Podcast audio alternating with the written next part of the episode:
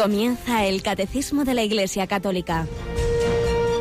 Un programa dirigido por el Padre Luis Fernando de Prada.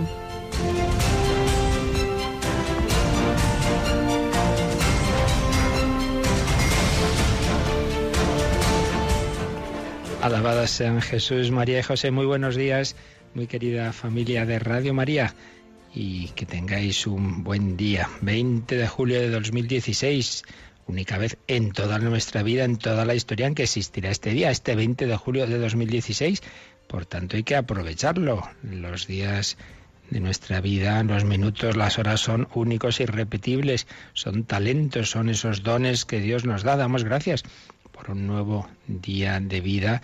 Damos gracias por lo que en Él nos va a poner el Señor, pero eso implica esa responsabilidad de aprovecharlo bien de hacer todo el bien posible, de amar a Dios, de amar al prójimo, de que acabe el día más cerca del Señor y habiendo hecho el mundo un poquito mejor de cómo lo encontramos. Es lo que le pedimos al Señor por medio de la Virgen María al comenzar este día. Tenemos hoy con nosotros a Cristina Rubio. Buenos días, Cristina. Muy buenos días, Padre. Bueno, ya has comenzado el día consagrándolo al Señor con laudes y todo, ¿verdad? Claro que sí. La verdad es que pues eso me uno a lo que decía ahora mismo, Padre. Y seguimos recordando lo que, el otro día celebrábamos a la Virgen del Carmen, por eso también hoy en esa primera seccióncita que, en la que tenemos hechos pues que pueden ayudar a nuestra vida cristiana. Vamos a recordar otra, otra intervención especial de la Virgen del Carmen, pero sabiendo que más allá de esos hechos más o menos asombrosos o incluso milagrosos, pues el Señor y la Virgen están ahí, están ahí detrás de nuestra vida, detrás de esos pequeños detalles y se trata de abrir los ojos y de darse cuenta de descubrir esa acción de Dios. Muchas veces no lo vemos porque nuestro corazón no está limpio. Bienaventurados los limpios de corazón, porque ellos verán a Dios. Si tenemos el corazón limpio, veremos en la fe esa actuación del Señor.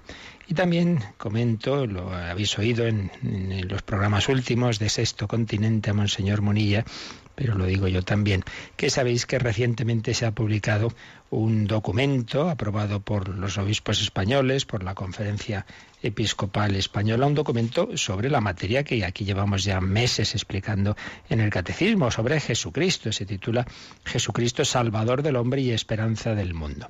Eh, Monseñor Monilla en sus programas de Sexto Continente nos ha dado las claves básicas de, este documento, pero como él ha comentado, y lo digo yo ahora, eh, propiamente haremos los programas estos que solemos hacer con grandes documentos pues de, de tertulias entre varios obispos, lo haremos en septiembre, porque ahora ya varios están de camino a Cracovia o con otras actividades que les impedían hacer este programa especial y por otro lado pues siempre es ya mejor en, septiembre estamos todos ya más asentados así que en, en, ese mes haremos los programas especiales. Pero eso no quita que un servidor hoy en lo que tiene que ver con los puntos precisamente el punto que vamos a tocar hoy Jesús Hijo de Dios vamos a fijarnos en algún en algunos algunas ideas algunos textos de este de este documento que en cualquier caso todos aquellos que queráis profundizar en en, la, en vuestra formación teológica, cristológica, en todo lo que estamos viendo aquí,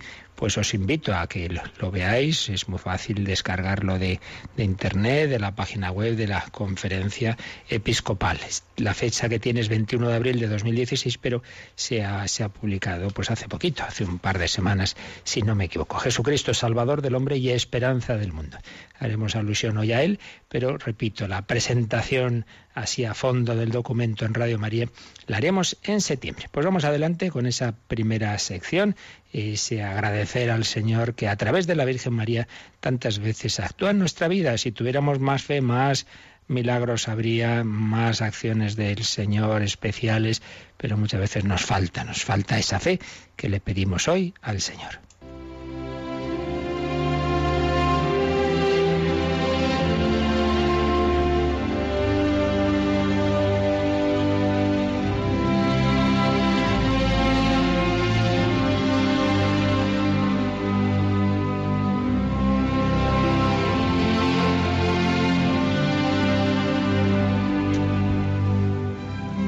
Era la Segunda Guerra Mundial y un periodista canadiense, eh, O'Brien, contó el siguiente hecho asombroso, pero que entra en esos capítulos de acciones de Dios, tantas veces milagrosas y que no nos enteramos y que muchas veces pues ni siquiera somos conscientes de esa acción del Señor. Terry Rost, 23 años, era sargento de alpinistas escoceses y tuvo, participó en el dificilísimo desembarco en Normandía y tenía que desembarcar en un lugar a 12 millas eh, al norte del Havre para eliminar una, eh, una estación de radio. Y bueno, una explosión como un relámpago le, llegó al asaltar esa, esa estación de radio. Cuando recobró el conocimiento estaba en el hospital. Operaciones, días largos. Él no ve nada y le pide al cirujano que le diga la verdad. En efecto, lo que se temía, ya no recuperará la vista. Por primera vez desde hacía años lloró a lágrima viva, apretándose la sábana contra la boca. Pero sin saber cómo, tocó algo que agarró con fuerza. Era un escapulario de la Virgen. En voz baja murmuró, Santa María, Madre de Dios, ruega por nosotros, pecadores. Y entonces sintió que una mano apretaba la suya y una voz de mujer le preguntaba, ¿me llamas Terry? El pobre muchacho se aferró a la mano de la enfermera. No, no, no, no, no estaba llamando, pero por favor, hágame compañía un rato, que me siento horriblemente solo. Vamos, hombre, así no habla un soldado valiente como tú. Recuesta la cabeza un poco mientras te refresco la frente. ¿Acaso no puedes dormir? Tal vez cavilas demasiado. Terry rompió en un torrente de confesiones y desahogos, y luego las dulces palabras de la enfermera le dejaron plenamente tranquilo y se durmió.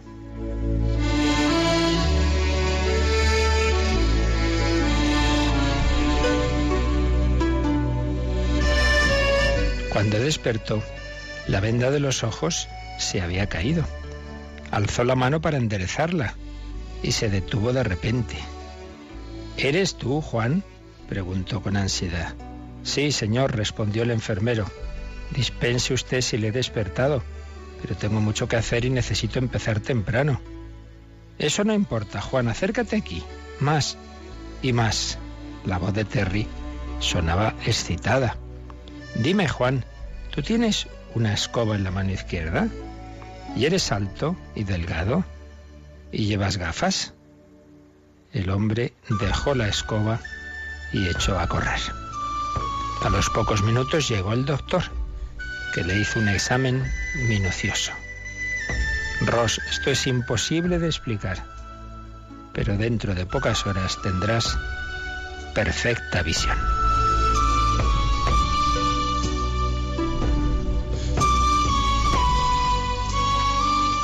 Ross preguntó ansiosamente, ¿cuál de las enfermeras estaba de servicio anoche? Ninguna, Ross. Aquí no hubo ninguna enfermera. ¿Por qué lo preguntas? Es que cuando se apagaron las luces, yo no me quedé dormido hasta que ella vino. ¿Ella? ¿Quién es ella? Aquí no había enfermera alguna.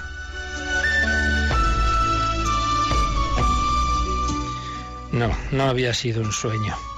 Este soldado había experimentado la angustia de un terror mortal y había rezado Santa María, Madre de Dios, ruega por nosotros. Y Santa María acudió a él y la Virgen del Carmen, cuyo escapulario llevaba, actuó y no solo en su alma, que es donde siempre el Señor y María actúan si le abrimos la puerta, sino también en este caso en su cuerpo, devolviéndole la vista. Habría, habría más acciones así si tuviéramos fe, si acudiéramos con humildad al Señor. También es verdad que la mayor parte de las veces el Señor y María, como digo, ante todo, quieren sanar nuestra alma.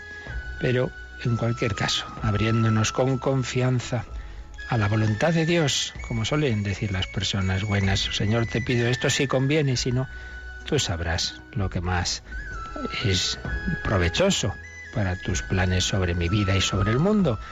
También Jesús en Gesemaní decía, Padre, si es posible, páseme este calén, no se haga mi voluntad sino la tuya. Muchas ocasiones habían querido matar a Jesús y no era no había llegado su hora y luego en un momento dado llegó. Lo que Dios quiera. Pero acudamos humildemente confiadamente al Señor y a su madre que para eso nos la ha dado como madre cariñosa que es capaz de acercarse de consolarnos de hacernos dormir en su regazo como hizo con este soldado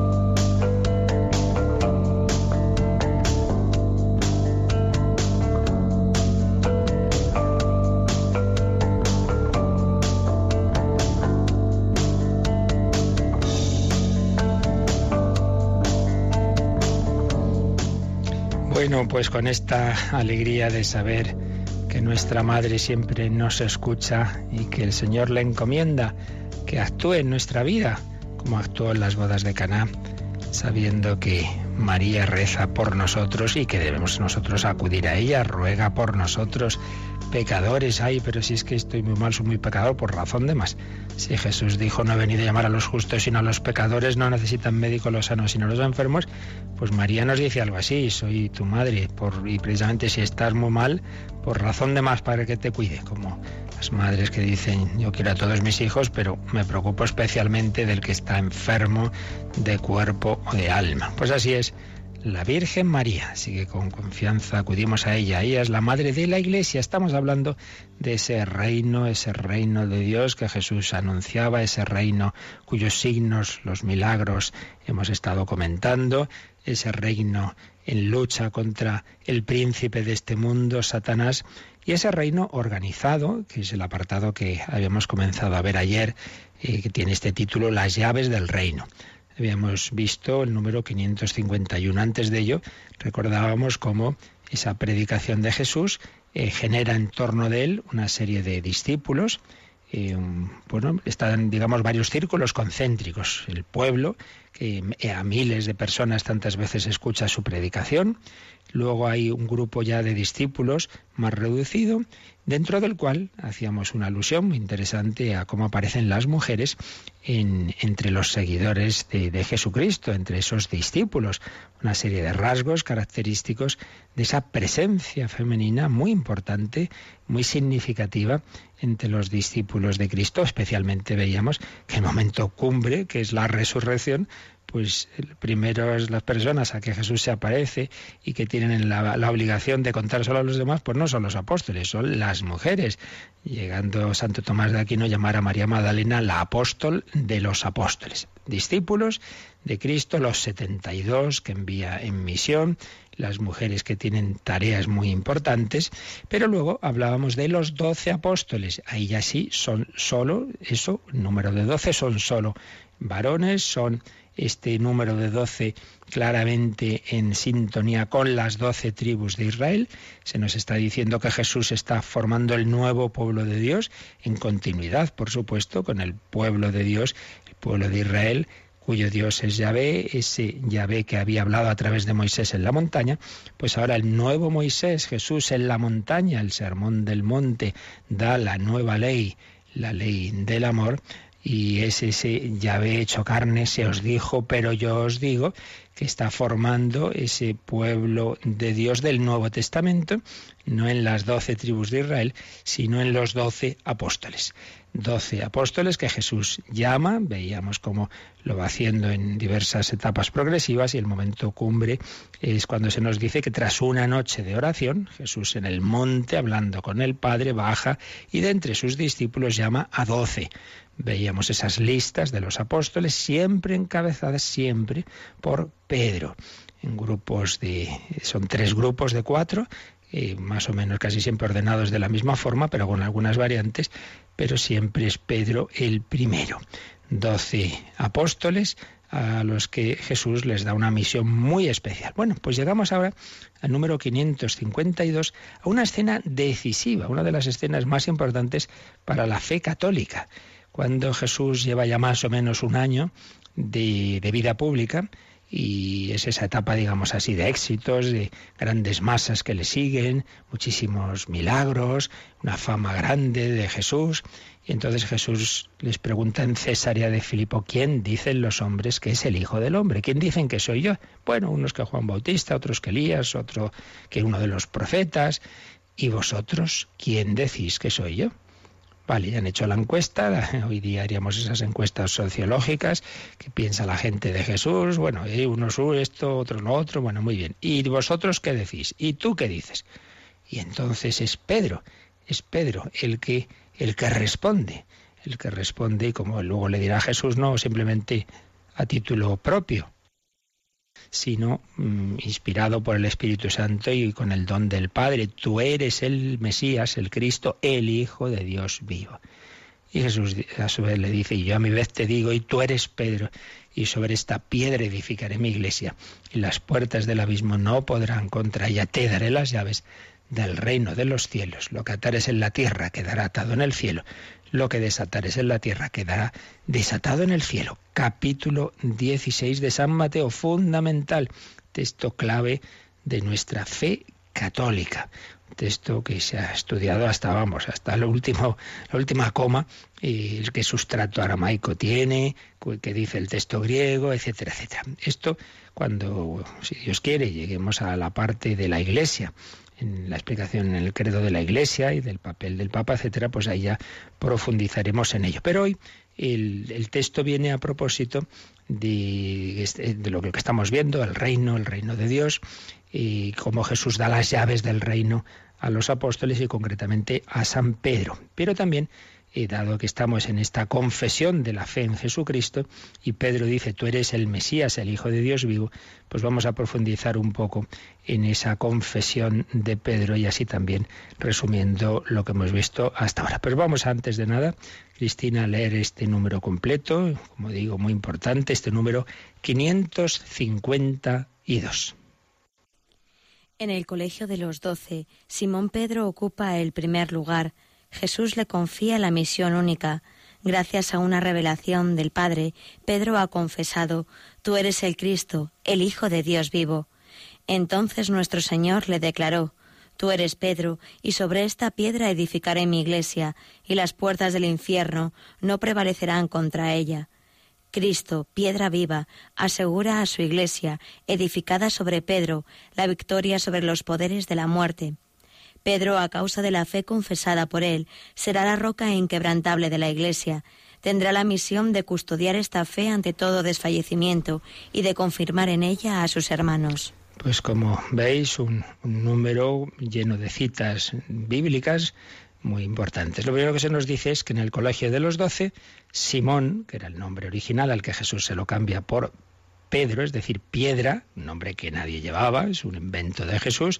El cambio de nombre indica desde ahora tienes otra misión. Pues Simón Pedro dice aquí, a veces se unen los dos nombres, el original y el que le pone Jesús. En el colegio de los doce, Simón Pedro ocupa el primer lugar. Entonces vienen ahí eh, varias citas bíblicas de Marcos, de Lucas y de Primera Corintios, y podrían ser muchísimas más, donde eh, se enumeran los apóstoles y prácticamente siempre eh, se pone el primero a Pedro. En el colegio de los doce, Simón Pedro ocupa el primer lugar. Jesús le confía una misión única, una misión única. Hay una misión a todos los apóstoles, a todos ellos unidos, eh, antes de la ascensión, id al mundo entero, predicad, bautizad, eh, os daré las, eh, perdón, en otro lugar dice lo que ataréis en, en, la tierra quedará atado en el cielo, se lo dice a todos ellos, pero hay algo que solo le dice a Pedro. Jesús le confía una misión única. Pero antes se nos dice, gracias a una revelación del Padre, Pedro había confesado, tú eres el Cristo, el Hijo de Dios vivo. Y es a continuación de ello cuando Jesús le da esa misión única. Tú eres Pedro y sobre esta piedra edificaré la iglesia.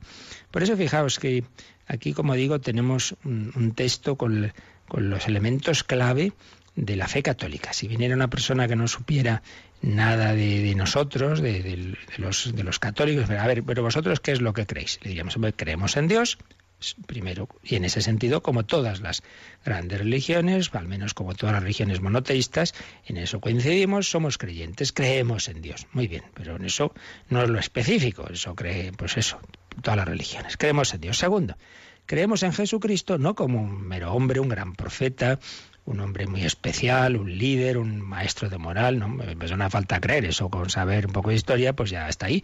No, no, creemos en Jesucristo como la encarnación de Dios, como Hijo eterno de Dios, como Dios de Dios, luz de luz, hecho hombre. Eso es lo específico del cristiano, que cree en Jesucristo como Hijo de Dios y que nos ha revelado que Dios es Trinidad. Por eso, verdaderamente podemos llamarnos cristianos con esta fe. Fe en Cristo como Hijo de Dios y fe en la Santísima Trinidad, Padre, Hijo y Espíritu Santo, tres personas y un solo Dios verdadero. Esto es lo específico del cristiano.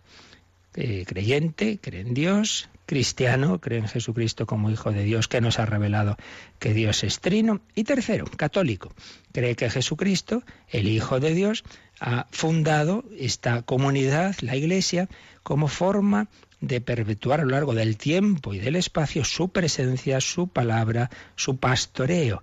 No, Jesús no simplemente vino a la tierra hace 20 siglos y dice, bueno, y ahora ya cada uno que me busque a su aire, ¿no? Coja la, la, Biblia y rece por su lado, ¿no? Ha formado una familia, una iglesia, una comunidad que ha organizado, que ha estructurado, como veíamos, y, ha puesto al frente de ella unos apóstoles y al frente de los apóstoles un apóstol, que es Pedro. Sobre esta piedra edificaré mi iglesia. El católico es el que cree en Dios, el que cree en Jesucristo como Hijo de Dios y en la Trinidad, y el que cree que Jesucristo ha fundado esta iglesia sobre la roca de Pedro. Pues hay que entenderlo bien. Yo me acuerdo una vez, estaba cenando y estaba puesta en, la televisión de mi casa, de mi familia, una película eh, de acción, pero en un momento dado hay dos ahí hablando y entonces oigo de repente esta frase. Los musulmanes creen, creen en Allah. Los los protestantes creen en Cristo y los católicos creen en el Papa. Digo, qué tontería.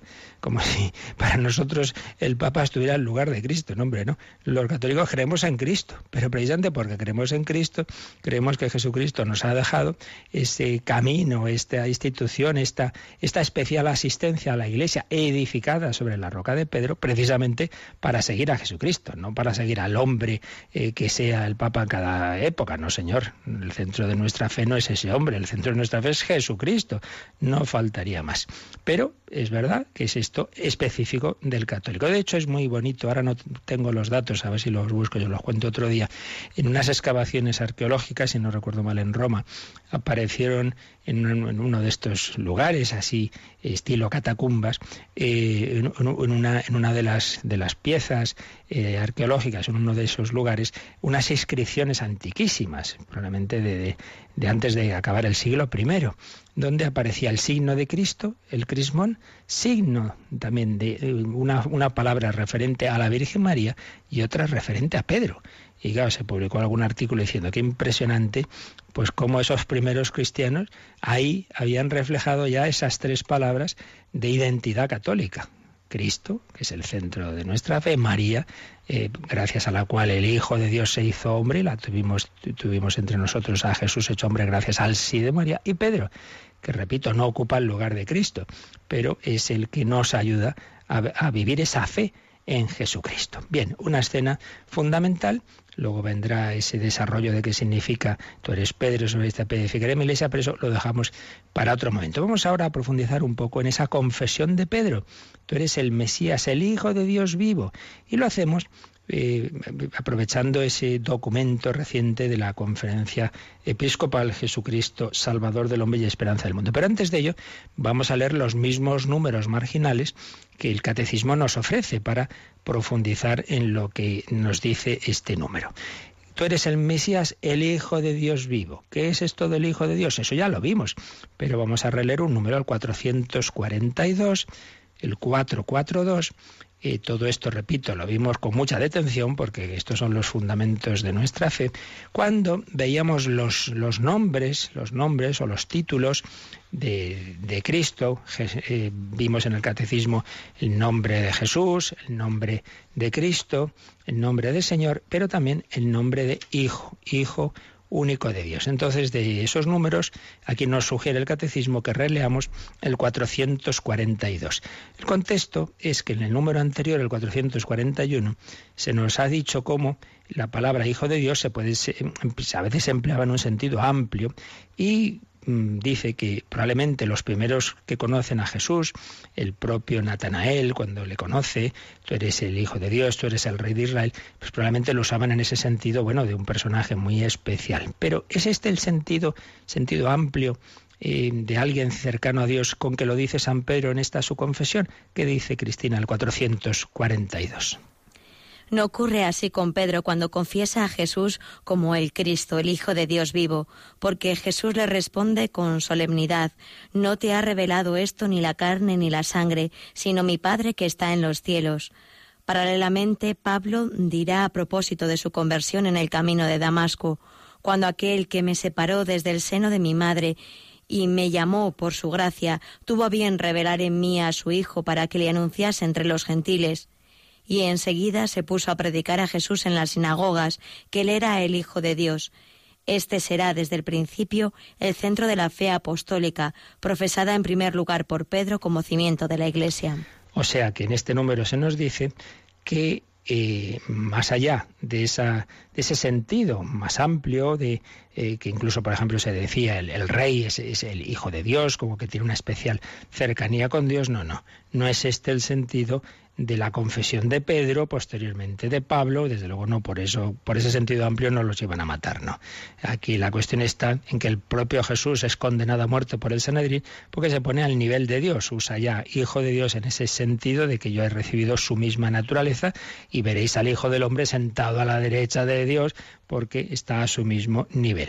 Entonces, cuando Pedro dice, tú eres el Mesías, el Hijo de Dios vivo, eso no es simplemente algo que ya se podía deducir, de ver que es un hombre cercano a Dios, sino en el sentido fuerte de la palabra. Por eso eso no te lo ha revelado ni la carne ni la sangre, sino mi Padre que está en los cielos. Y San Pablo pues recibe esa revelación del Hijo de Dios del que se pone a predicar. Por tanto, un recuerdo que nos hace aquí el catecismo, que ya digo, esto lo vimos con detención, no podemos recordar todo lo que, lo que ya dijimos, pero bueno, viene bien el relacionarlo. Eh, confesión de Jesús como Hijo de Dios. Y esta confesión eh, la, la, hacemos así simplemente por nuestras fuerzas. No, es algo que es razonable, es razonable por, porque vimos que hay razones para creer en Jesús como Hijo de Dios, su propia vida, su, enseñanza, sus milagros, que hemos estado viendo estos días pasados, y su resurrección. Es verdad, razonable, pero no, uno no llega a la fe simplemente por razones, es una gracia. Y esto es lo que nos dice el número 153. El 153, que esto lo vimos hace mucho, porque es ya de los, de los preámbulos de, del catecismo, cuando se nos habla de las características de la fe, se nos dice que la fe es una gracia. Bueno, pues vamos a recordar ese número 153 que nos va a ayudar a entender también esta confesión de San Pedro en Cesarea de Filipo. Cuando San Pedro confiesa que Jesús es el Cristo, el Hijo de Dios vivo, Jesús le declara que esta revelación no le ha venido de la carne y de la sangre, sino de mi Padre que está en los cielos. La fe es un don de Dios, una virtud sobrenatural infundida por Él. Para dar esta respuesta de la fe es necesaria la gracia de Dios, que se adelanta y nos ayuda, junto con los auxilios interiores del Espíritu Santo, que mueve el corazón, lo dirige a Dios, abre los ojos del Espíritu y concede a todos gusto en aceptar y crecer y creer la verdad es un, número, como tantas otras veces pasa en el catecismo, que está hecho a su vez con varias citas.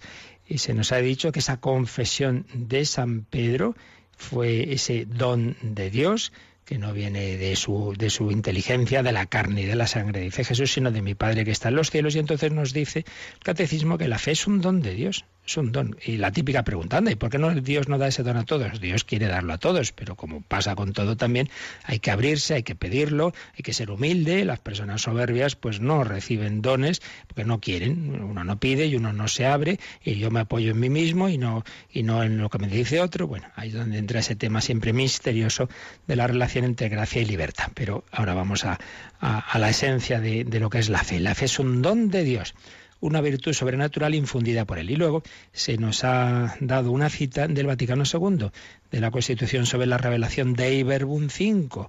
Entonces Dios se dirige al hombre y el hombre está llamado a responder con la fe. Y nos ha dicho este texto que para dar esa respuesta es necesaria la gracia de Dios.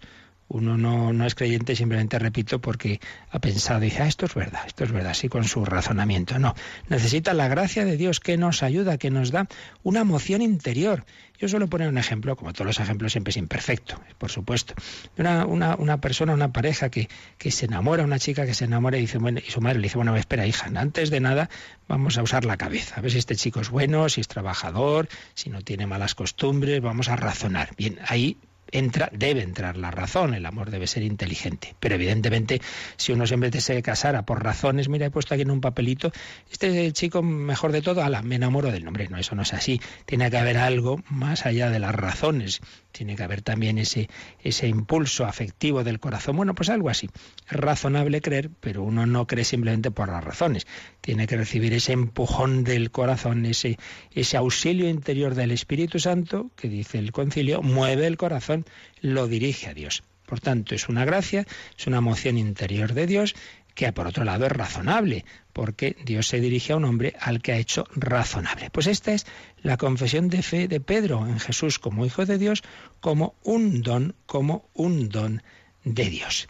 Bueno, antes de seguir vamos a hacer nosotros esa misma confesión vamos a recordar que nos estamos dirigiendo a ese Jesús que fue presentando su identidad. Claro, Jesús no llega el primer día a los apóstoles, oye, que sepáis que soy el Hijo de Dios, no, sino que desde su propia vida ellos van dándose cuenta, pero ¿con quién estamos? Este que calma el mar, el, el viento, este que resucita a los muertos, Tú eres el Mesías, el Hijo de Dios, ese que de repente ven de noche caminar sobre las aguas y se mueren de miedo, que no tengáis miedo, ánimo, soy yo. Bueno, vamos también nosotros a hacer nuestra profesión de fe ante este Jesús, que ante las tormentas de nuestra vida también nos dice, ánimo, que soy yo.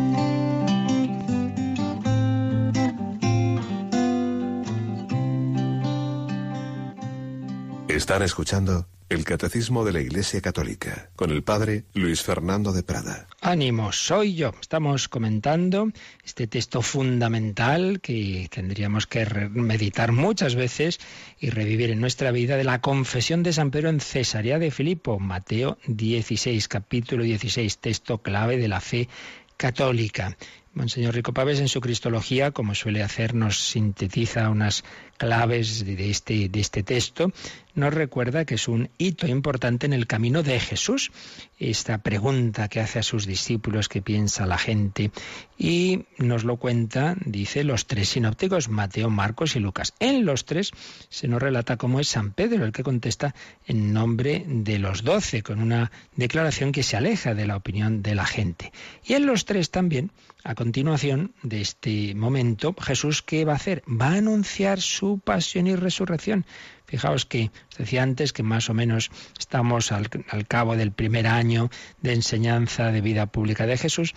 Podríamos decir que es una especie de examen, decir, bueno, primer año, curso primero, EGB, a ver si os habéis enterado con quién estáis. ¿Quién dicen los hombres que soy yo y quién decís vosotros? Bien, habéis aprobado, Pedro ha respondido bien.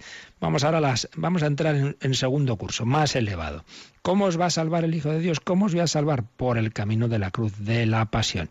Jesús empieza a hablar de esto, de lo que no había hablado hasta entonces.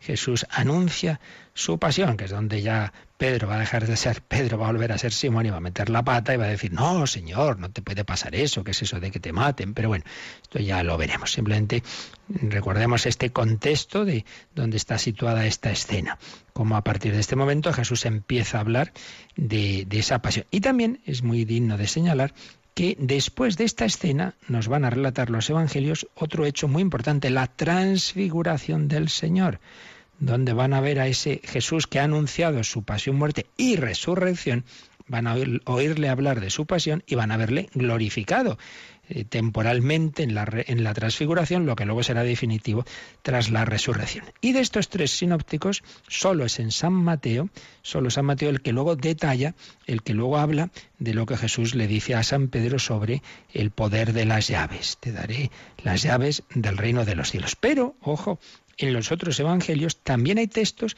que nos hablan de ese primado de Pedro, que ya se hablará en su momento, pero es bueno aquí recordarlo. Recordad, por ejemplo, en la última cena, cuando Jesús anuncia que le van a fallar, le van a traicionar, le dice a Pedro, Simón, eh, Satanás os ha solicitado para cribaros como el trigo, pero yo he rezado por ti, por ti, para que tu fe no desfallezca y tú una vez convertido confirma a tus hermanos una expresión que usan muchas veces los papas en sus viajes, he venido aquí a confirmaros en la fe. Eso se lo dice a Pedro, no a los demás. Hay algo especial, hay una primacía de, Pedro. Y por eso nuestra fe católica incluye este punto, ¿verdad? De, que el Señor pues ha querido darnos esa piedra, esa piedra eh, institucional, digámoslo así, más allá de las personas, porque papas ha habido en la historia buenos, males, regulares, espantosos y santísimos, de todo, pero más allá de la persona humana está lo que significa esa, esa piedra, ese, ese punto de unidad, esa roca sobre la que Jesús edifica su iglesia. Pues bien, tenemos ese texto de la última cena que está en Lucas 22, 31. Y tenemos otro muy bonito, muy conocido, cuando ya al final del último Evangelio, el capítulo 21 de San Juan, eh, tras aquella última pesca milagrosa en, el lago de Genesaret, eh, Jesús le dice a Pedro, Simón, hijo de Juan, ¿me amas más que estos? Pastorea mis ovejas, pastorea mis corderos. Una especial tarea de pastoreo. Pero también hay una confesión de Pedro parecida, no es igual, pero parecida a la de San Mateo, también en San Juan. ¿Cuándo? cuando tras el discurso del pan de vida en Cafarnaún, en el capítulo 6 de San Juan, que dice que muchos discípulos empezaron a abandonarle, veis, equivale un poco a lo que decíamos antes, tras ese primer año de las masas siguen a Jesús, hay un segundo momento en que empiezan a dejarle, cuando ya hace menos milagros y ya empieza a hablar de cosas más espirituales y empieza a hablar de la cruz, uy, este camino se empina y muchos que iban antes por el interés, te quiero Andrés, pues ya luego ya van desapareciendo. Y entonces Jesús les dice a los apóstoles, ¿también vosotros queréis marcharos? Y es San Pedro el que responde, Señor, ¿y a quién iríamos? Solo tú tienes palabras de vida eterna. Nosotros creemos y sabemos que tú eres el santo consagrado por Dios. De nuevo una confesión de Pedro en Juan 6:68. Señala Rico Pavés que la confesión de Pedro en Mateo 16 solo se puede entender en ese contexto que hemos dicho del anuncio de la pasión, de las palabras sobre el seguimiento, el que quiera venir en pos de mí, que se niegue a sí mismo, que cargue con su cruz, y también, muy importante, el darnos cuenta que esa confesión que Pedro ha hecho, tú eres el Hijo de Dios, la va a confirmar el Padre unos días después porque va a darse esa escena de la transfiguración y va a ser la voz del Padre que va a decir, escuchadle, este es mi Hijo muy amado. Y va a confirmar que es el anunciado en la ley y los profetas, porque en ese monte Tabor van a estar Moisés y Elías. Realmente, si es que el Evangelio es que es una maravilla, es que te das cuenta luego cuando vas profundizando que todo cuadra, es como un rompecabezas que al principio te desconcierta, como un puzzle, pero luego vas viendo que las piezas todas van encajando, todo el Antiguo Testamento, la ley, los profetas, Moisés, el Sinaí, Elías, bueno, eso está ahí en ese monte Tabor y, se revela la Santísima Trinidad. Ya veremos esta escena enseguidita, es uno de los, el, siguiente apartado del catecismo, así que no nos detenemos ahora. Pero lo importante es eso, que ahí el Padre confirma lo que Pedro había dicho, que Jesús no es un profeta más, es el Hijo eterno de Dios. Escuchadlo. Pedro pues hace esa confesión y Jesús eh, establece a Pedro como roca inquebrantable de la Iglesia que tendrá la misión de custodiar la fe y confirmar en ella a sus hermanos. Y recibe de Jesús esa autoridad específica. Bueno, y con tanto hablar, pues se nos queda poco tiempo, pero bueno, algo nos queda para profundizar en lo que significa esa confesión de Pedro, ese tú eres el Mesías, el Hijo de Dios vivo, con este documento reciente de la Conferencia Episcopal Española, Jesucristo Salvador del Hombre y Esperanza del Mundo, que aquí no, no, no, vamos a presentar como tal, y en parte ya se ha hecho, y, y en parte se hará, pero simplemente mm, me fijo en algunos de los pasajes que, nos pueden ayudar a entender esta confesión de Pedro. Pero antes, todavía antes, todavía antes, Cristina, vamos a, a leer otro número marginal que nos quedaba, porque si Pedro hace esa confesión de fe, también nosotros la queremos hacer. Y algo de esto viene en el 424, el 424, que cita aquí el catecismo al margen, pues viene a aplicar esta escena de la confesión de Cesarea de Filipo a nuestra vida. Leemos el 424. Movidos por la gracia del Espíritu Santo y atraídos por el Padre, nosotros creemos y confesamos a propósito de Jesús, Tú eres el Cristo, el Hijo de Dios vivo. Sobre la roca de esta fe confesada por Pedro, Cristo ha construido su iglesia. Pues bien, nosotros, nosotros también, movidos por la gracia del Espíritu Santo y atraídos por el Padre, creemos y confesamos, tú eres el Cristo, el Hijo de Dios vivo. Bueno, pues este número precisamente lo, recuerdo ahora porque esto es lo que hacen aquí nuestros obispos. Dicen, nosotros somos los primeros que tenemos la obligación de profesar la fe y de, y de, pastorear a aquellos que el Señor nos ha encomendado en esta fe. Por eso en el inicio de este documento se nos dice que, claro, al, anunciar propositivamente y positivamente la fe, eso implica también advertir, advertir de, las desviaciones de la fe, como ya se hizo en un documento del 2005 por la conferencia episcopal, que aquí también ya en este programa ya, ya comentábamos, eh, y, se hablaba de los, de los peligros que la secularización eh, del mundo pues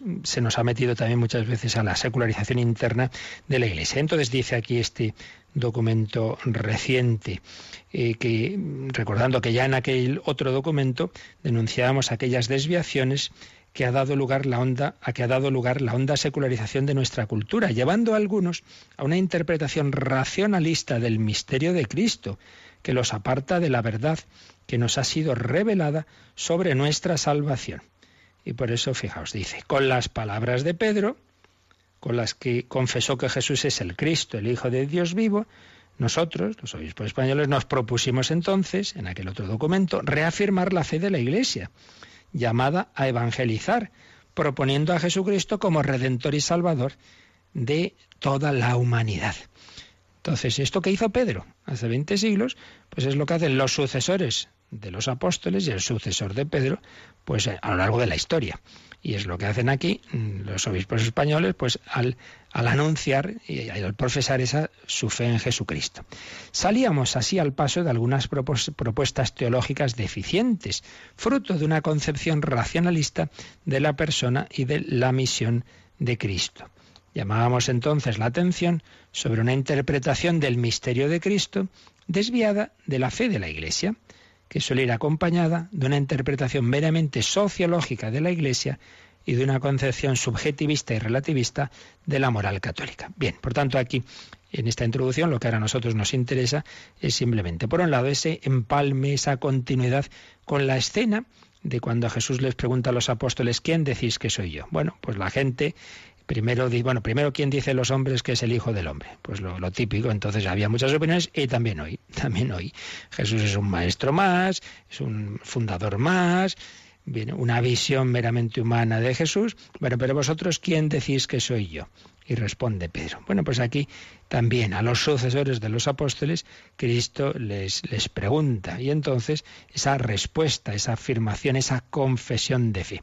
Pero cuando se ve a Jesús meramente a un nivel humano, nos dice aquí este documento de los obispos, suele ir esto unido también con una interpretación sociológica de la Iglesia. Claro, si Cristo no es Dios, si es un hombre, pues ¿qué es la Iglesia? Pues también una, una, un grupo de hombres que nos hemos juntado y como bueno como se puede fundar un partido o una asociación por ahí y también suele ir unido a una concepción subjetivista y relativista de la moral la moral ya no viene simplemente de lo que Dios nos diga en su revelación, sino de lo que a mí me parece. Entonces, para mí esto es bueno, para mí esto es malo, en fin, la famosa dictadura del relativismo.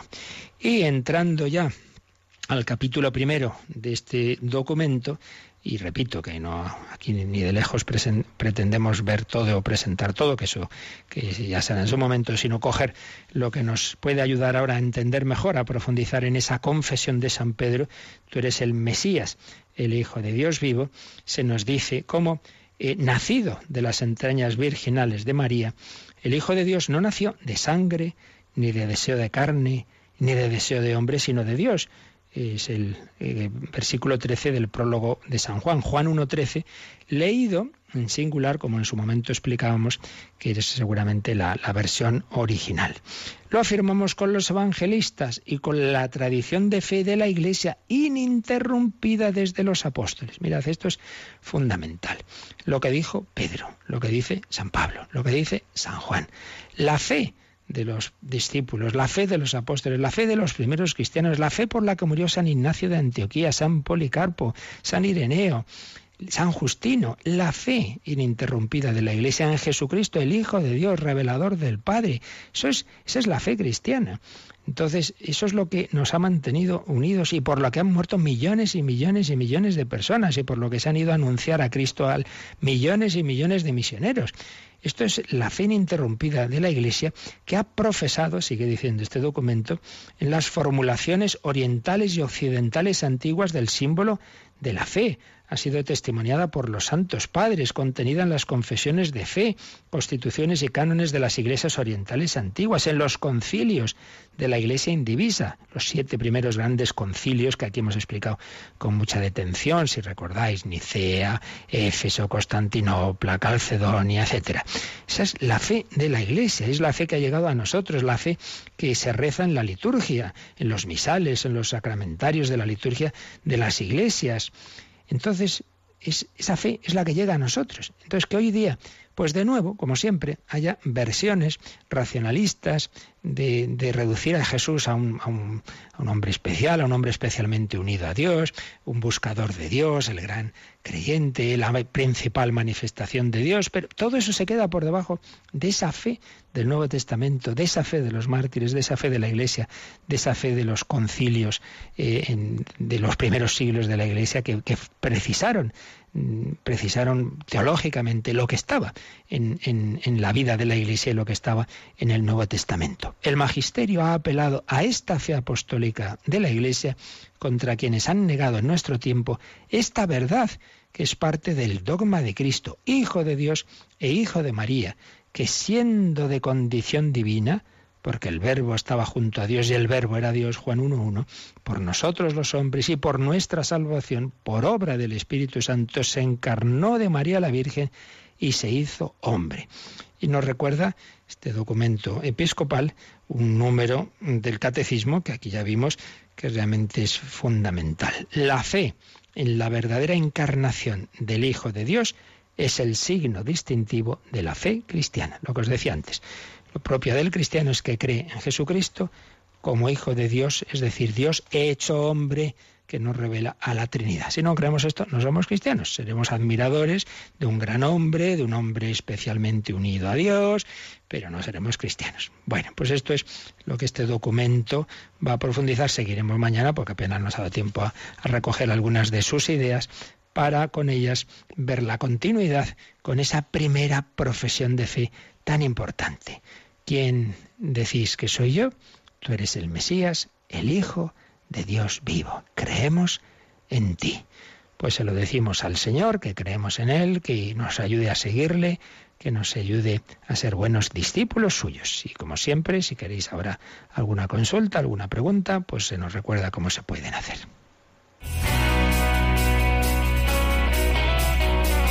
Participa en el programa con tus preguntas y dudas. Llama al 91 153 8550.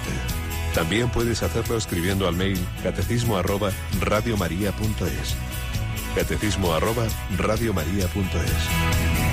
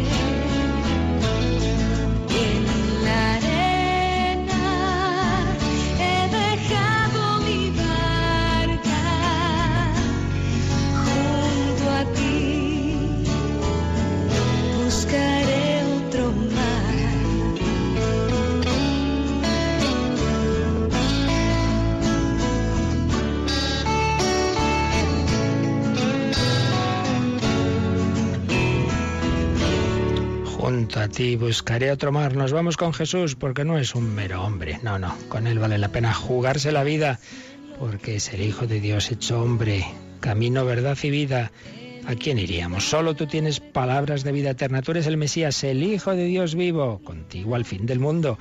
Mucho más que con no sé qué coche que decía un anuncio hace años. Con Cristo podemos ir hasta la vida eterna, claro que sí. Ayer se nos Ayer hablábamos, explicábamos lo del número 12, las tribus de Israel, y tengo aquí un correo de Isabel, dice, una pregunta tonta. ¿Los doce apóstoles eran cada uno de una tribu de Israel? Pues no, no es pregunta tonta. La verdad es que no se me había ocurrido a mí esto.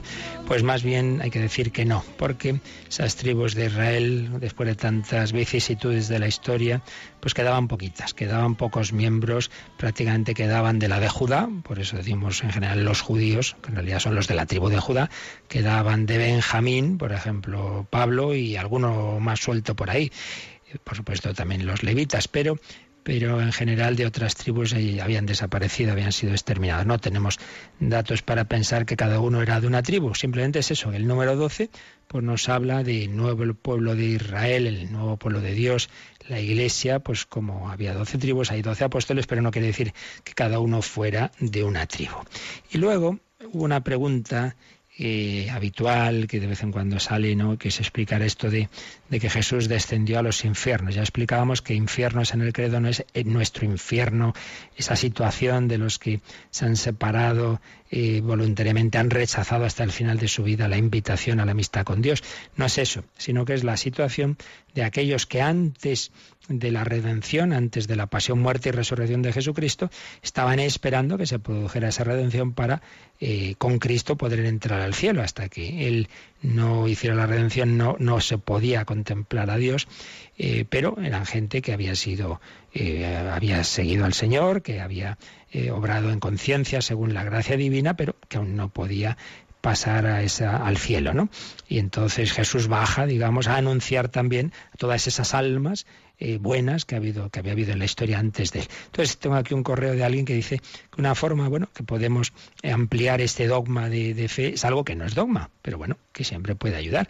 Y es esas revelaciones, esas, esos textos de, de Ana Catalina Emmerich, esta mujer con, con, muchas revelaciones de Dios sobre la vida de Cristo, etcétera. Por supuesto, estas cosas, repito, no uno las puede creer o no, pero bueno, igual que podemos eh, ilustrarnos con otros textos, pues nos puede ayudar eh, lo que escribe una santa mujer como fue Ana Catalina Emmerich, que escribe cuando Jesús, dando un grito, expiró, yo vi su alma celestial como una forma luminosa penetrar en la tierra, al pie de la cruz. Muchos ángeles, entre ellos Gabriel, la acompañaban. Vi su divinidad unida con su alma pero también con su cuerpo, ya lo decíamos ayer, tanto el cuerpo como el alma de Cristo separados en la muerte siguen siendo del verbo de Dios, están unidos a su divinidad.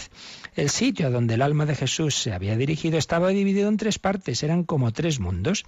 Entonces nos dice cómo baja a, ese, va a ese mundo, son formas de hablar, son visiones que Dios, que no es que sean así esas realidades, sino que, que Dios las muestra en una visión para que entendamos algo, algo que no sabemos exactamente cómo es. Entonces dice que, como que el Señor iba a, distintas partes. Eh, delante del limbo había un lugar más claro y hermoso. En él vi entrar las almas libres del purgatorio antes de ser conducidas al cielo.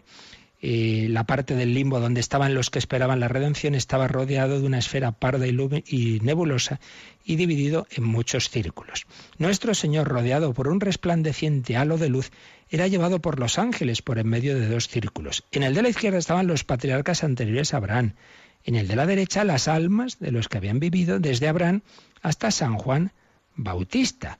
Todo se llenó de gozo y esperanzas, fue como si aquellos lugares estrechos se expandieron con sentimientos de dicha. Jesús pasó entre ellos como un soplo de aire, como una brillante luz, como el refrescante rocío. Con la rapidez de un viento impetuoso llegó hasta el lugar cubierto de niebla donde estaban Adán y Eva, les habló, y ellos lo adoraron con un gozo indecible y acompañaron a nuestro Señor. Sigue hablando de otros círculos, sigue hablando de una especie de, purgatorio y sigue hablando de, la situación en que estaban los santos israelitas. Una alegría y una felicidad indecibles entraron entonces en estas almas que alabaron y adoraron al Redentor. Algunos de estos fueron aquellos a quienes Jesús mandó volver sobre la tierra y retomar sus cuerpos mortales. Y recordáis, San Mateo se nos dice que desde la resurrección de Cristo hubo muertos que resucitaron. Este momento coincidió con aquel en que tantos muertos aparecieron en Jerusalén, lo que os decía. Después vi a Jesús con su séquito entrar en una esfera más profunda, una especie de purgatorio donde se hallaban paganos piadosos que habían tenido un presentimiento de la verdad y la habían deseado. Vi también a Jesús atravesar como libertador muchos lugares donde había almas encerradas hasta que finalmente lo vi acercarse con expresión grave al centro del abismo. Bueno, repito que esto es bien, son unas visiones de, esta, de esta santa mujer que están recogidas en ese libro La amarga pasión de Cristo según la beata Ana Catarina Emmerich. Estas no son cosas de fe que no hay por qué creer, pero, pero lo que dice pues es coherente, es coherente con lo que, lo que sabemos, con lo que sí que es seguro, que es ese descendimiento de Jesús a anunciar la salvación a todos aquellos que habían sido fieles a Dios y a, y a la gracia de Dios en sus conciencias antes de la redención. Seguimos mañana profundizando en esa confesión de Pedro. Tú eres el Hijo de Dios vivo. La bendición de Dios Todopoderoso, Padre, Hijo y Espíritu Santo, descienda sobre vosotros. Alabado sea Jesucristo.